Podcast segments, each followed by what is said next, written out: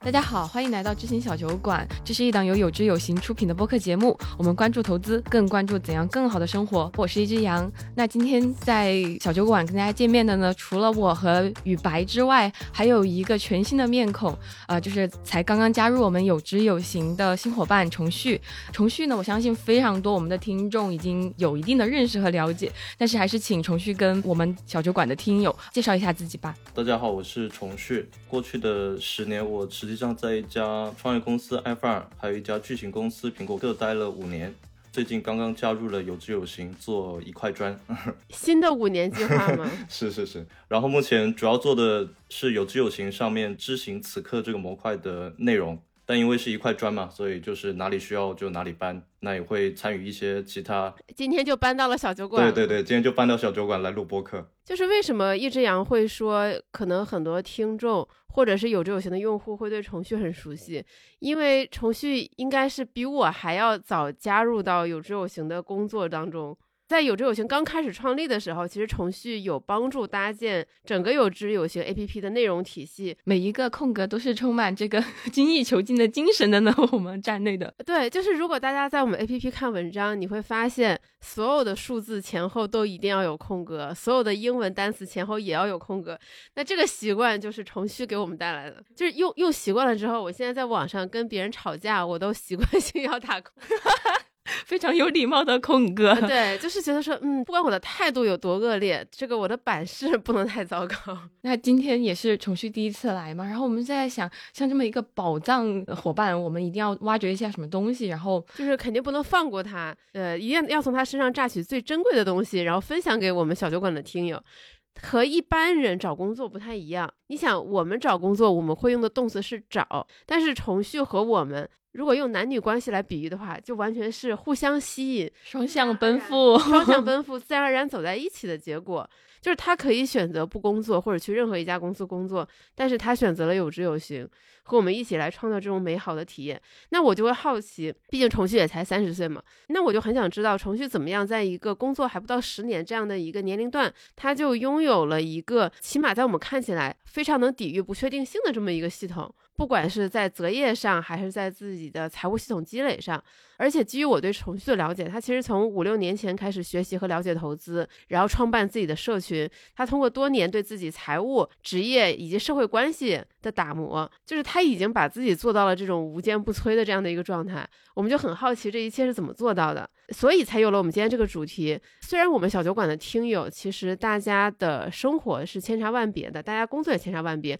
肯定有的人是含着金汤匙出生，有些人在职场是像一路开挂一样。那我相信绝大部分可能也像我们三个一样，大家就是普普通通的普通人，希望能够找一份好的工作，希望自己的工资每年都能涨，希望自己的投资能有一些不错的回报，也希望自己能交到很多很好的朋友、有用的人脉，以及找到很理想的伴侣。那我们普通人在我们的普通生活之中，怎么样给自己制造多一点点的好运气？这就是我们这一期想主要聊的话题。好，首先那个呃，雨白前面的介绍，首先可能可能把我抬太高了，就是首先无懈可击是不存在的啊，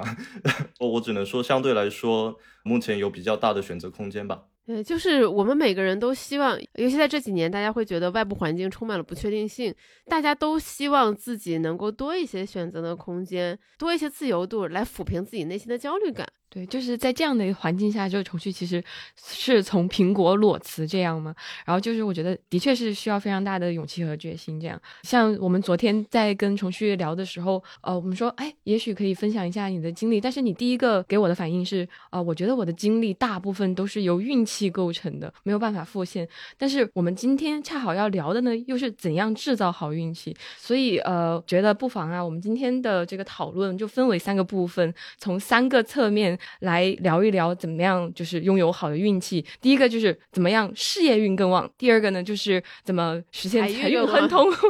对，然后最后也是我相信很多朋友也很关心的，就是怎样提升桃花运以及朋友运。那我们就还是从最正经的这个事业运开始吧。就我觉得这个事业运更旺，我们在这里想探讨了，不是说像一个很漂亮的女孩走在路上，就一堆人找你搭讪，问你要微信，就像你平时天天有猎头来找你说，今天有一个公司给你开三万一个月的 offer，明天一个猎猎头说有个公司给你开十万一个月的 offer。我我们说的事业运更旺不是这样的，而是我们随时拥有做不做目前这份工作的底气，即便离开了现在这家公司，失去了这份工作，你仍然有底气说我能找到一份我理想的工作，那种。掌控感和那种安心感，可能是我们今天想要着重讨论的这个事业运更旺的这个定义。其实程序其实有志有行是你的第三份工作嘛？之前你也两份工作这样，而且我据我所知都是你非常喜欢的工作。那你一开始都是怎么找到的呢？那我自己回头看过去的经历，就是比较幸运的，因为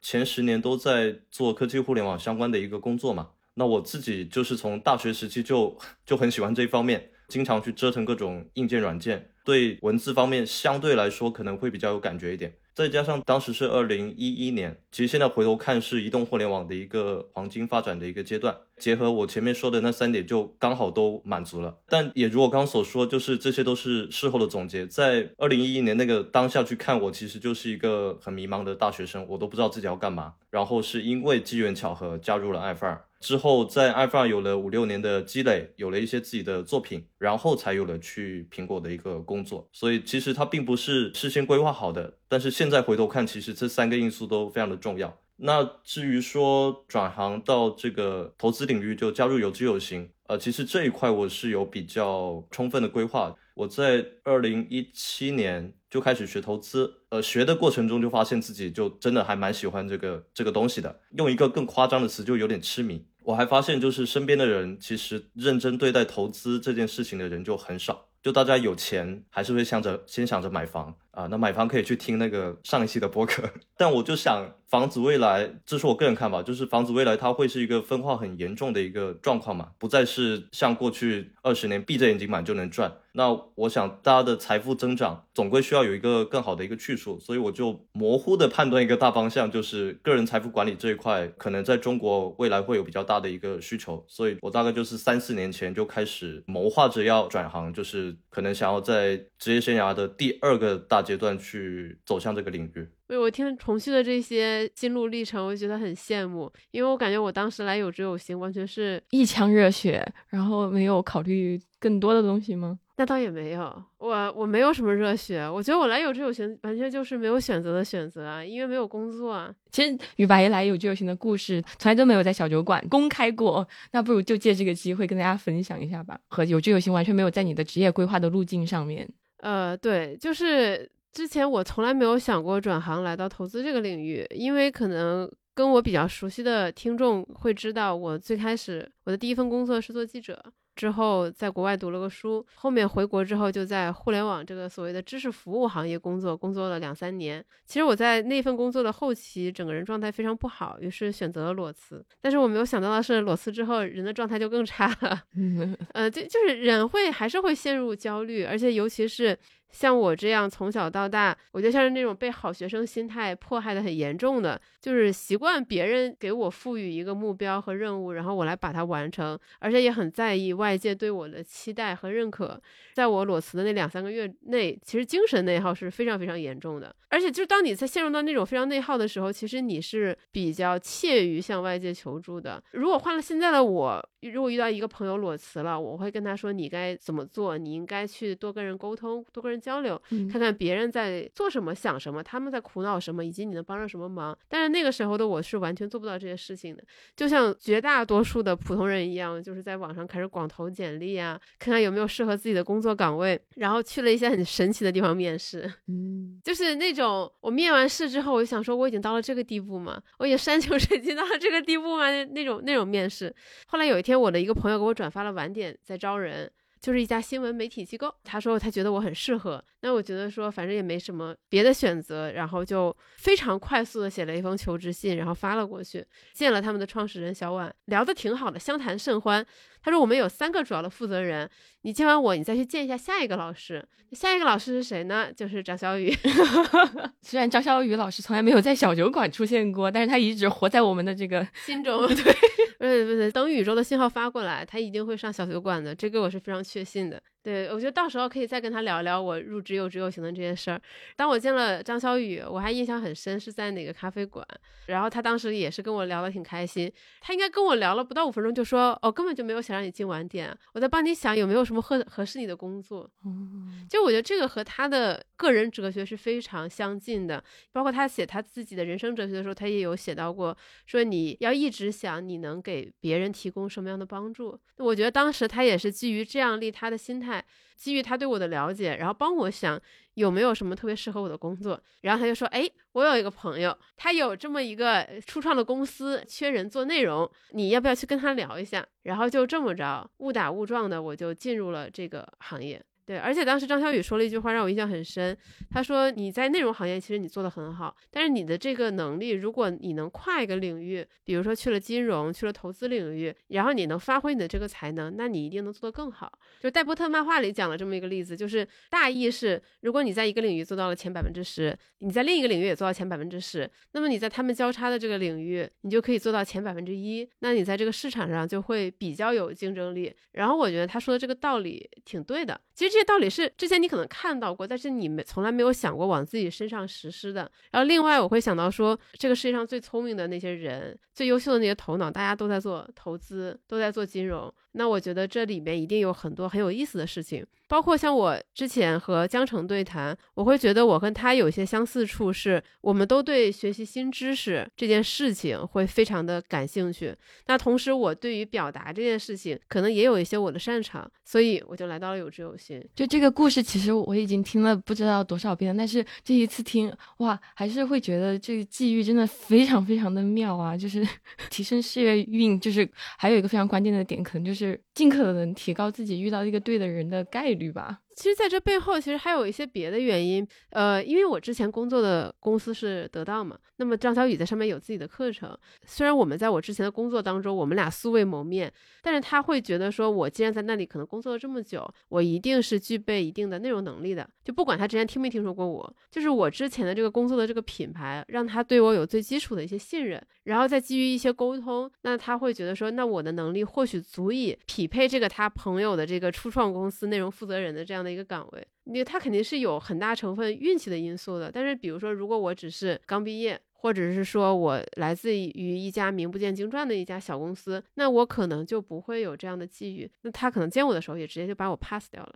对我听雨白的经历，其实还蛮有感触的。因为刚雨白说到自己裸辞之后，然后其实是在寻求下一份工作嘛，我就回想到我刚刚说最开始加入那个艾弗尔，它是一家科技媒体的时候，我为什么一直强调说是因为幸运，就是我只是刚好在第一份就是一个比较喜欢的一个事情。但实际上我知道，根据我自己的观察，就其实对有些人来说，他的兴趣是需要去寻找的。而且现在其实我感觉，不管是大众媒体的渲染，还是一些大众的，就是社会的认知，都都会让一个人蛮着急的，好像都觉得说我毕业之后，或者我三十岁之前，我必须要做成一件什么事情，我才是一个才是一个厉害的人。但我其实后来想，就人生蛮长的。我一直在想说，如果我再再来一次的话，其实如果我第一份工作没有找到我感兴趣的这领域，那实际上我觉得最应该做的就是多去尝试。也就是刚小王说的，就是我觉得要把自己尽可能曝光在多种选择里面，就是因为在你找到自己的兴趣之前，要怎么去找，就只能是多试。因为这个其实是一个非常非常非常简单的一个一个思考方式。呃，其实纳瓦尔在他之前写的《如何不靠运气致富》里面，其实就有一条，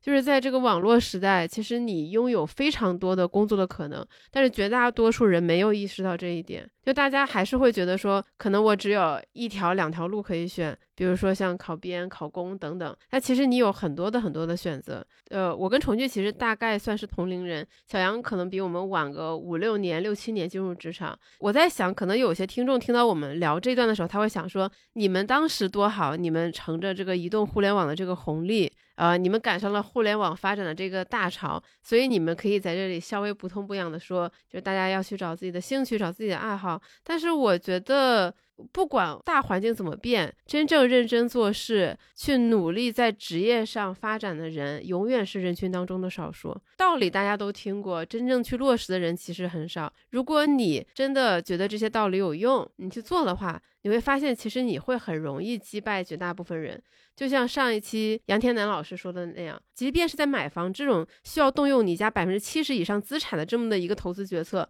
绝大多数人也都是糊弄，大家也不是很认真。只要你稍微认真一点，你就能击败很多人。对，而且我觉得存在一个预期的问题吧。其实我们站在现在这个时间点来说，我相信，就包括我自己啊，就其实我的预期放得很低。那当我在放得很低的时候，实际上我觉得选择反而变多了。因为可能以前，特别是一些大众媒体渲染的，就比如说你做个公司，你你没有个一百亿变成独角兽，你你都不值得做，对吧？但实际上这两年我会发现，在包括读的很多东西，其实我发现慢慢的大家会觉得一个，比如说小而美的，或者说相对呃相对独立的、相对能够自给自足的一个一个生意或者一个公司，其实现在在很多人眼里也变成了一个非常好的选择，因为大环境变了，就信息变了，我相信就是大家就我们做决策的那个考虑因素也会变。听你们分享完你们怎么找到理想的工作，或者是说找到现在这份工作的这个经历，我觉得对于我来说。说很羡慕，就是你们曾经尝尝试过那么多的东西，吃过那么多的苦啊！只有我在吃苦。到宇白说这个，我其实我想补充一下吧，就是因为我可能前面的表述很容易让人觉得站着说话不腰疼，我我不知道我不知道会是什么样的感受啊。但是我之前听那个就是宇白跟江辰对谈的那期播客嘛，江辰说的一个点，我是就蛮打动我的。他说他说这个世界就是奖励好运气嘛，但但他说要努力让自己配得上那个运气。然后我想说的是，实际上跟我一起撞上这个风口的人其实不少。但我想说的是，就是因为当时是一家创业公司，然后呢，我当时也反正就是一腔一腔热血嘛，我就会把这家公司看作是自己的公司去努力。其实就像小鸡刚出生看到对对对对，就就那种感觉。所以我我那个时候就是真的想，真的很想把事情做好，然后去，比如说去帮这家公司，甚至很多时候会会为公司去着想。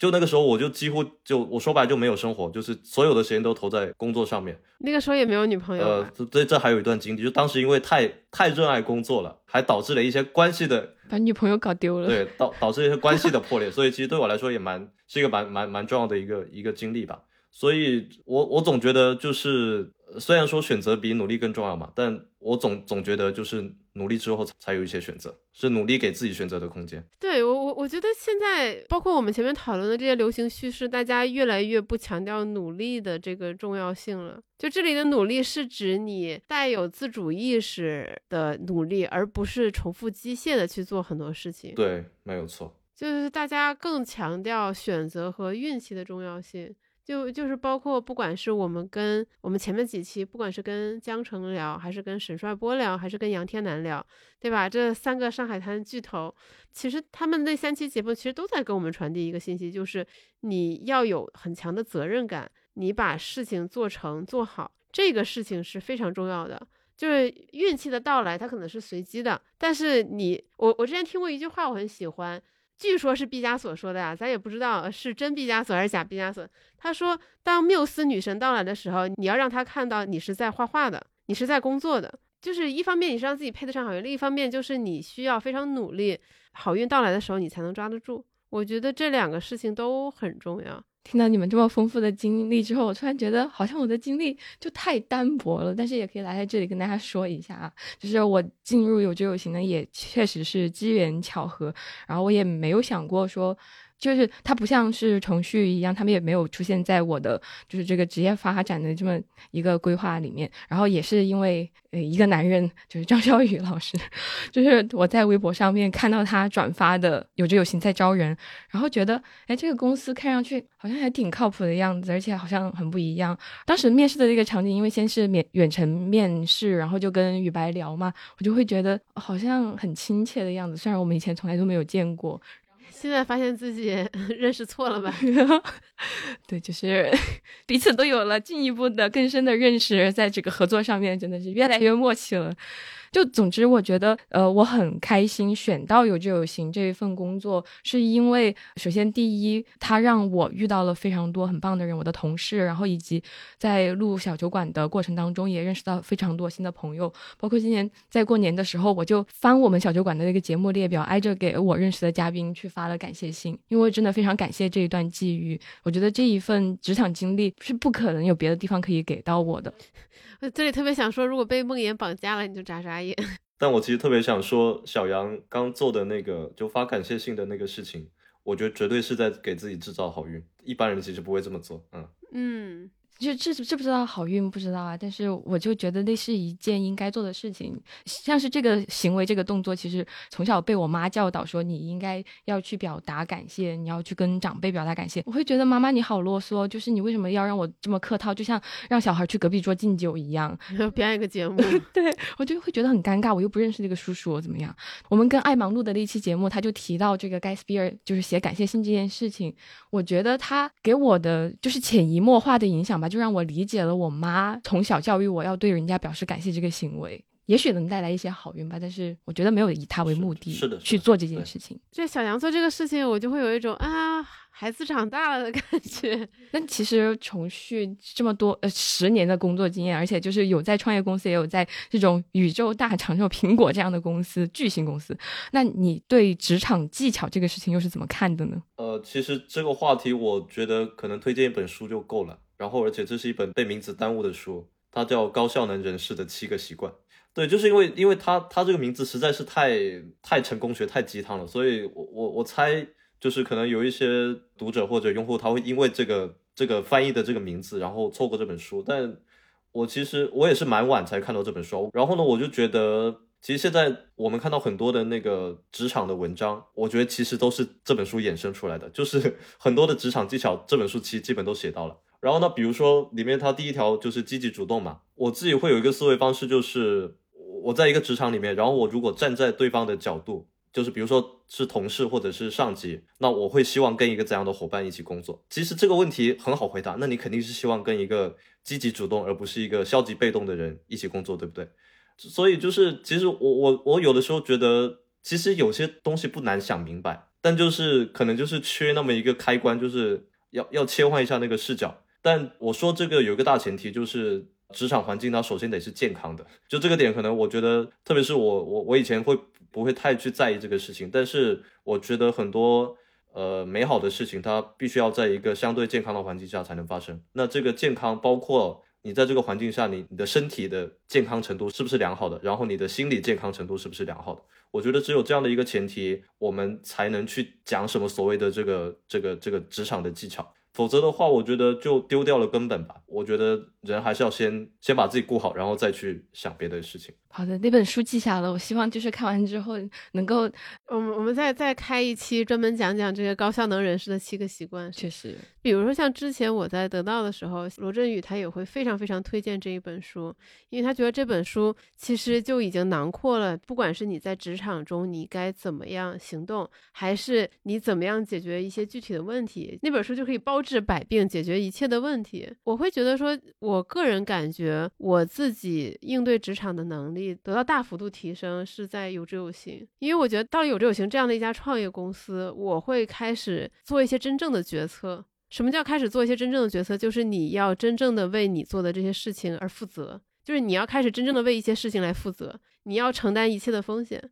呃，如就是如果说职场技巧的话，我其实只推荐两个事情。就第一个事情是培养自己把事情做成的能力。任何一件事情，不不管你是刚进入职场，还是你换了很多份工作，还是你在一个公司工作了五年、十年，你首先要让自己有把一件事情做成的能力。不管它是大事和小事，一方面你把一个事情做成，把它完结，它证明了你负责、靠谱，你有能力解决问题。同时，他也会反过来让你对自己有自信。为什么有些人那么有自信？是因为他可以反复的把一些事情做成，他觉得自己在这个领域我很 OK，我很有掌控力，所以他们在这个领域就很自信。比如库里在打篮球的时候，比如重旭在聊数码的时候，因为他们在他们擅长的领域反复的把这些事情做成，所以他们会很自信。那么我觉得第二个能力是锻炼自己做决策的能力。这些决策不是别人赋予你的，不是别人强加你的，而是你自己去做的。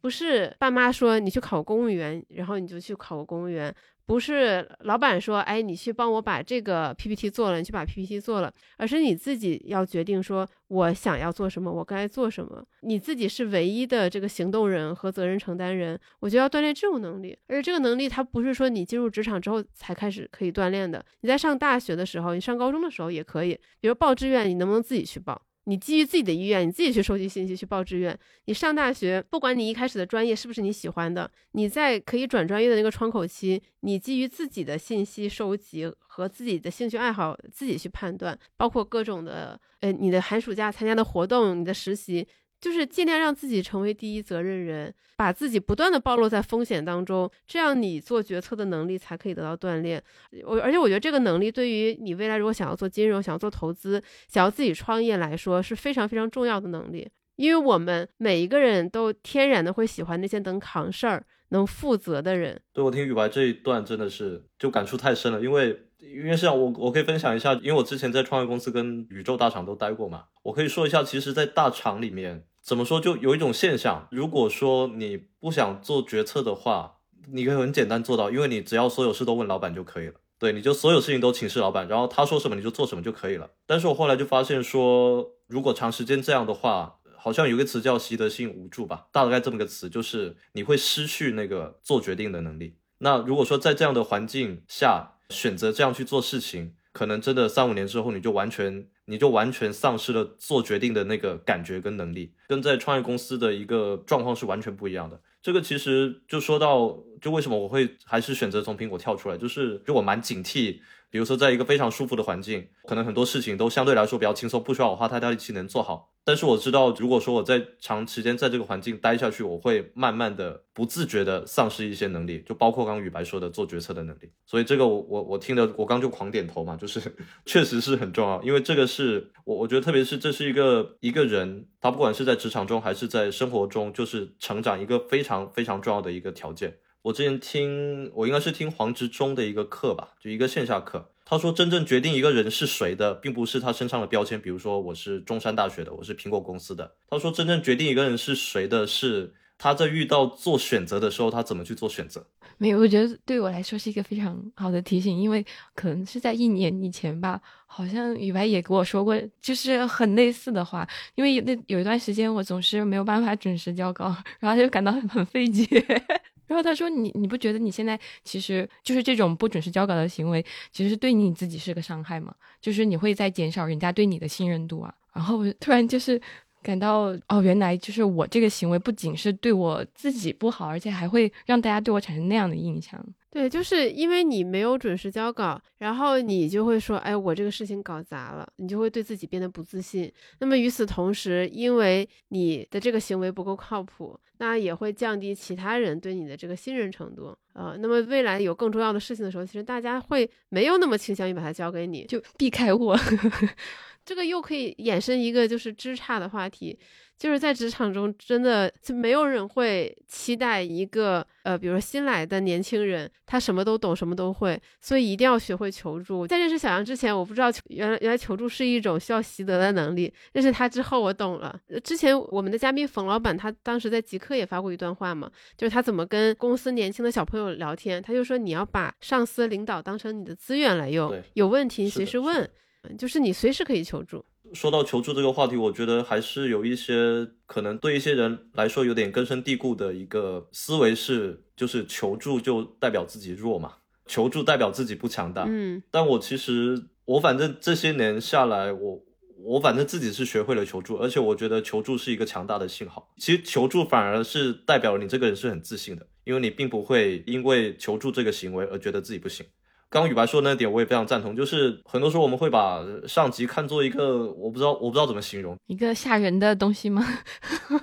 但但实际上，而且是我我之前带团队，我自己就是感悟到，管理者跟那个普通员工，他其实只是岗位的不同而已，那并不是真的天然的代表说哦，这个上级他就比我要更加的高级或者什么，只是他做的工作跟我不一样。所以呢，实际上我我觉得很多时候都应该把他当做一个平等的人、平等的同事去看待。我觉得这样的话，会在比如说求助，或者说去把它当做一个资源，我我们就简单这样说啊，当做一个资源来用的时候，我觉得会减少很多的阻碍。而且，其实他帮助你是一件非常理所应当的事，就他这这其实是他的职责，你并不是所有的事情都需要自己全部都搞定的。因为我之前遇到过，就我带的第一个人就是跟性格可能有关系，就是他他相对比较内向，然后他遇到问题他不说的，到了这个截止日，然后发现其实东西没做完，但他中间过程中他并不会去给你同步信息，就我也不知道这事情做的怎么样，只有我主动去问的时候。对不起，我我不是真的想我在说我之前，就是就是雨白这时候就是伸出了双手，那我也不抵赖啊，我就是这样的，就我们小酒馆的一大特色，就真的是不藏着掖着，是什么就是什么。对，就说白了，就是上级或者说老板也是人嘛，就他也需要安全感，所以就那安全感来自哪里？就是他想要做成的事情，他得知道那个进度，以及他可能需要知道自己能提供怎样的帮助，这样才有助于把这个事情做成。否则的话，就可能真的到到了时间已经用完了，但发现可能没因为没有及时求助或者及时同步，然后导致就整个事情没有做成。这个其实是对整个团队更大的一个伤害吧。我后来是这么理解这个事情的，就我在想，可能是由于中国的这个教育环境，导致很多人会把自己的领导当成自己的老师。对，没错。所以老师是一个什么样的形象？当老师靠近的时候，你会不由自主的想把自己的零食藏起来。当当老师靠近的时候，你就会假装你在认真读书。然后老师会说什么？老师会说你要独立完成你的作业，不要交头接耳。你不会主动去问老师说，哎，老师这个题我不会做，你给我做。老师说去去去，你要自己做。这种学生心态会让你想说，我不能求助，我要自己把这些事情给做完。如果不做完，老师会骂我。然后因为自己能力有限做不完，然后老师果然骂了他，他就会更惧怕，恶性循环。对，恶性循环就会更惧怕老师，然后对自己也会不自信，就差生。我觉得都是这么来的，因为他收到的正反馈太少了。对，就有时我有有一些我们从小就被构建出来的一些权威形象嘛，比如说你刚说的老师，还有父母，我们会天然觉得他们说的就是对的，然后我们要去做。我应该大概是二十五岁左右吧，我才真的把这个事情完全扭转过来。就是我发现，呃，老师只是刚好是他的职业而已。其实很多人，很多所谓的老师，你真的去看他，他其实不配当老师的，只是那刚好是他的职业而已。所以他说的话并不天然正确。我我自己会称之为就是自我意识的一个觉醒吧。对，我觉得这是成熟的一个标志。其实前面我们在讲这个领导和老师这样的一个比方嘛，当你意识到他们并不对等的时候，你就要意识到另外一个很重要的事情，就是对于领导来说，他最重要的事情是什么？就是把事情做成。他工作的第一优先级不是拥有一个冰雪聪明的下属，而是把事做成。是的，他希只是希望你把这个事情做成，这个过程是什么样的，他并不管。只要在规定的时间内把它做成做好就行了。他不管你经历了多么复杂的心路历程，还是你中间麻烦了他，只要把事情完成就可以了。所以就是要提升事业运，非常重要的一点就是把领导当人，把你身边的同事也当成平等的人，然后去利用那样资源把这个事情做好。对，就是勇于求助。而且当你把大家看成平等的人，你也会开始思考说，那我可以给予他什么样的帮助？那个主观能动性就上去了。前面其实我们花了很大的篇幅聊怎么样提升自己的事业运嘛。那么我们接下来聊一个可能听起来更性感的话题：怎么样提升自己的财运？除了去拜雍和宫之外，我们还有什么样的方法呢？可我们首先要先定一下财运这个事情啊。财运在我个人看来的话，我觉得其实是你有一个健康的个人财务状况，其实就能保证你这个财运上面比较舒服、比较亨通。就就关于这个方面，我我觉得对我影响蛮大，就是 Fire 的这个思维方式吧。但我觉得其实重点真的不是早日退休，更重要的是说，当时我接触到这个概念的时候，它对我最大的影响就是它让我对自己真的需要多少钱有了非常认真的思考。就我之前经常会在媒体上看到说什么，在比如说在一线城市，你需要多少多少钱都才算财务自由，然后那个数字一般都是夸张到你觉得这辈子都不可能达到的数字。就是两千万，我我印象中就是最近一年对，大家就可能是什么胡润什么胡润或者什么提出来的一个标准，但我就想说，其实你根本不知道它的这个东西怎么算出来的，你不知道它的标准是什么。那我自己去看了自己的状况，就是其实首先我我消费欲望挺低的，就是我并不太会受什么所谓消费主义陷阱的一个困扰，所以我我也认真去算过我一年到底花了多少钱，我其实非常认真的去记过一年的账。记了一年的消费的账，就包括整个家庭，包括比如说像贷款什么的，我真的刚性的支出有多少，我是算过的。那其实算出来之后，你发现自己花不了那么多钱的话，我就认为我不应该以别人设立的这个标准为这个目标。就是很多时候事情都是别人告诉你，但那个事情合不合理，这个得我们自己去想。我觉得这个就是我们所谓经常说独立思考的一个一个重要的一个点吧。每平时我们一提到财运，我们就是在希望说更多的钱流向自己，不管是你走在路上捡到了，对吧？一沓百元大钞，还是有人不小心误给你支付宝多转账了几万块钱，或者是突然有一些偏财横财，比如说彩票中了。就我们会对于这种数字的增长，其实是有一定的痴迷在的。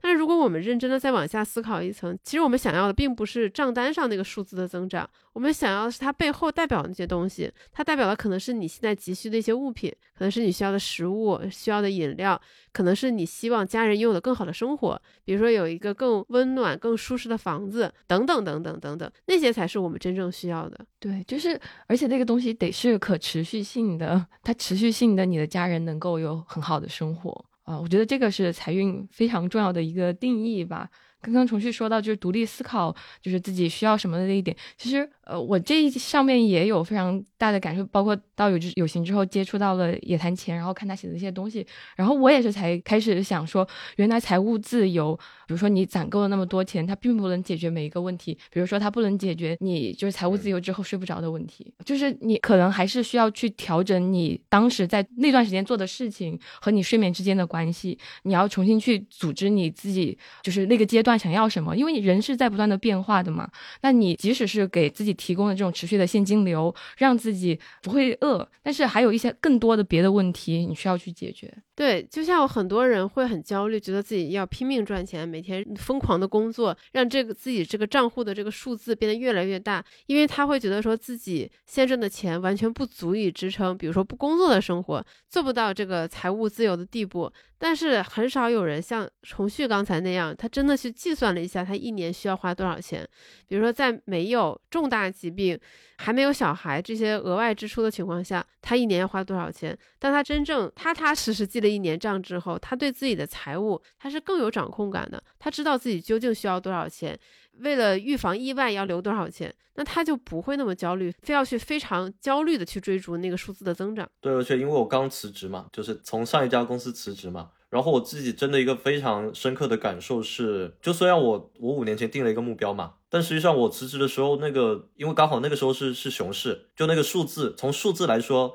它并没有达到我当时定的。但我自己就觉得说，很多时候我们真的不是缺那个数字，我们缺的就是一份勇气而已。前提当然就是我们等下可能会聊到说，所谓的个人财富的这个这个系统，你怎么去搭建，然后你才能够去比较舒服的去做出那个选择。那不如话都已经到这里了，我们就直接展开讲一讲，就是你的个人财富系统这个搭建迭代的过程吧，就是让你有底气，在你看就是这个数字没有达到你的目标的时候，然后也做能够做出这种裸辞的决定。那我我现在回想，当时学投资就开始学的时候是，呃，说实话有点没头没脑的，就或者说就目标非常的纯粹，就是赚钱。所以当时对投资的理解是很狭隘的，那基本就是买基金、买股票，然后就大概这这些东西。但后来就是慢慢才了解，而且特别是那个梦妍跟跟团队提出那个四笔钱的概念嘛，我才真的意识到说，就每个人他的那个财富或者个人的理财，它是一个系统。也就是说，就是我觉得针对生活中不同的需求，我需要有相应的配置去抵御这个风险。我自己的看法是，真的生活中真的要花大钱就那几件事情：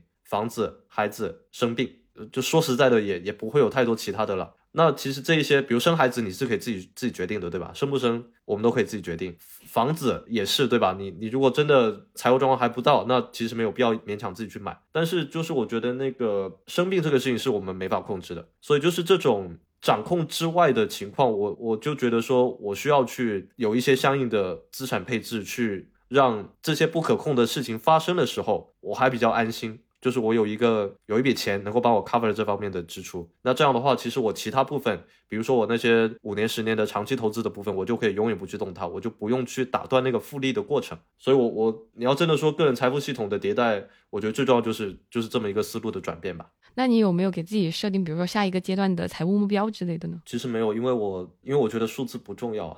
就真的觉得数字不重要。就说实话，说实话，在比如说这五年学投资，比如说去弄这些理财这些事情，我反正最大的收获都不是数字，其实都是认识自己，就真的对自己的认知有了非常非常大的一个一个提高吧。就比如说我有个很大的感触，就是我我认识到自己也是个普通人，就是我不管学了再多的投资知识。我也很难避免我有情绪，比如市场大幅波动的时候，就尽管我已经我觉得自己已经做的不错，但情绪是很难免的。然后以及说我其实我发现自己并不需要很高的那个年化收益率，那我我我知道就是我只需要在很长的时间里保持一个还可以的年化收益率就足够了，我会把时间花在自己身上对，这个是所谓的我没有下一个阶段的财务目标，但是我会在自己身上花更多的时间，持续的认识自己。对对对，因为这件事情我觉得是更更重要的事情，比那个数字重要。那像宇白，其实你不是一开始就知道四笔钱这个概念，其实个人财富系统的话也是经过了迭代的嘛。那你会觉得就是那个迭代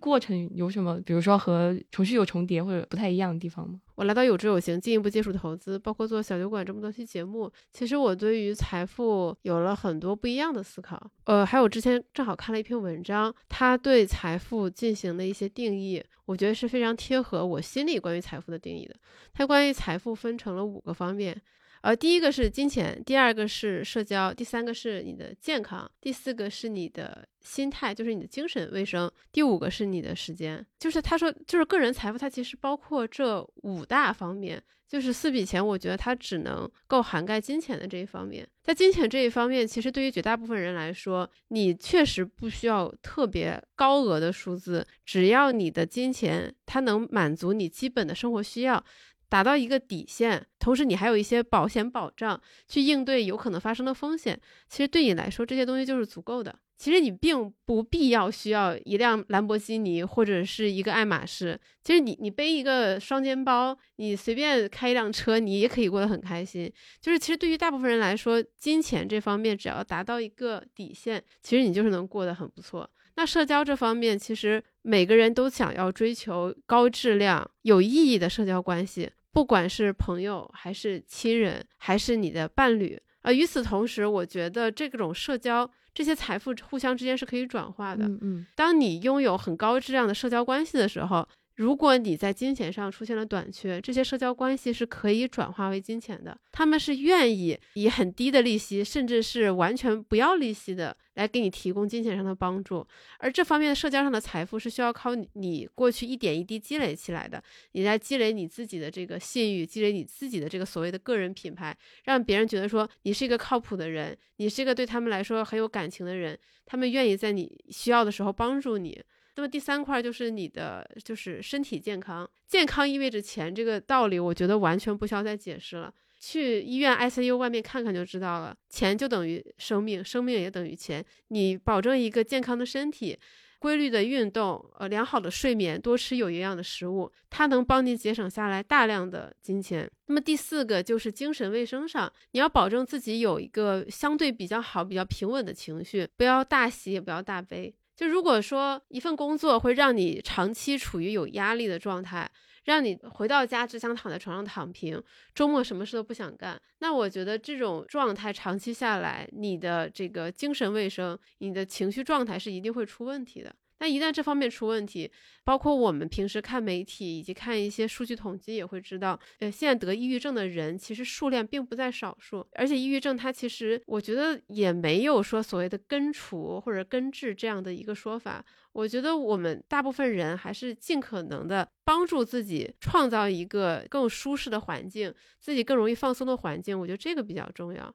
那么第五个就是时间，就比如说，如果现在你跟巴菲特可以互换身体。你可以成为巴菲特，你愿意吗？我觉得大部分人不愿意，因为巴菲特已经九十二岁了。即便他之前是世界首富，你仍然不愿意成为他，因为他的时间太短了，他未来能存活的时间，他是在倒着数的。你并不想成为他，你可能还想去吃遍大江南北的美食，看遍世界的风景，靠你茁壮的双腿，然后去徒步去爬山。我觉得这五个方面总结起来，它才能构成一个比较完备的一个个人财富的系统。而且这里边每一项，它都是可以转化为实质的金钱的。所以在考虑个人财富的时候，我觉得要从这五个方面综合的去考虑。然后当自己评价自己现在所处的环境、自己的状态的时候，也要从这五个方面去综合的去衡量。觉得聊到这里，真的已经可以完美的收尾的那种感觉，你知道吗？我们还没有聊到如何提升桃花运呢。我就发现，就不管是我们前面说财运哈，还是职业运，其实都离不开的一个核心的一个点，就是在于那个人。然后就是怎么样提升桃花运和朋友运？我觉得最核心的一点就是你如何交到更多值得交往的朋友嘛，这样才能提升你遇到那个人的概率，对不对？嗯，来分享一下怎么遇到对的那一个人。对各位小酒馆的听众朋友们啊，就是我谈恋爱啦，对，就是听我这么温柔的声音，对吧？就是幸福的味道。好像不能讲是谁吧？啊，不能讲吗？我们公司没有这个说法吧？是过往七十多期小酒馆里的一个嘉宾。对，这样好，给大家留一个悬念。但是我觉得，从我我的个人经历上面，有一个还蛮想跟大家分享的一个点，就是其实，在过往我找对象的种种努力当中，我其实都是通过互联网找的，因为我比较相信，就是那池子那么大，你一定会遇到他吧？但其实不是，那个池子很大，但是那个池子的质量并不是很高，它的质量不高的那个点在于，它跟我自己的关系不大。就是我没有办法去左右它的质量的高和低，但是通过我自己的人脉网络的话，我是可以左右它是有一定的就是底线的吧。就是比如说受过一定的教育，然后尊重女性，对吧？那个我的朋友一般都不会跟不尊重女性的玩的吧，对吧？所以就是通过线下的网络，其实一整个就把我就是遇到一个对的人的概率其实有提升上去。那那怎么迈出关键的一步呢？怎么样双向奔赴呢？教教教我们嘛！哦，好的，那现在杨老师课堂就开课喽。这个真的可以剪进去吗？我觉得可以吧。我们小酒馆的听众都是非常的 nice，也很关心我们个人的成长和生活啊。所以，我们接下来讨论的基础也是完全基于线下认识另一半的这个前提展开的嘛。那其实，在线下还有一个非常好的好处，就是你物理上是跟那个人有更多的可能性是在一起的，那你就可以对他进行长期的考察和关注，对不对？物理距离比较短。那小酒馆的这些嘉宾里，有哪些会经常来到我们这儿和小杨同？学见面呢，对吧？我们的范围有进一步缩小了。呃，这里又要 cue 到我们小酒馆之前和野谈前聊的那一期，应该是第三十一期。好的，可以排除野谈前。呃，就是他撒完狗粮，顺便就给了我们一些建议，就是你在找对象的时候，一定要相信自己的直觉，因为你的身体和直觉已经综合了你过往的种种的经验了。你在线下见到那个人的时候，他的反应、他的动作，其实也会传达很多的东西嘛。然后我就觉得线下真实的见面会让整个相处和观察都更加的高效，然后从而再一次提高我们遇到那个对的人的可能性。对，这就是杨老师课堂今天想要传授的全部内容了。谢谢杨老师。嗯，好的。那雨白老师，我其实在这个部分呢，专门有给你留下一个回答问题的一个空间啊。其实，在今年，相信大家也感受到了。我们知行小酒馆的这个人脉啊，是越发的壮大了。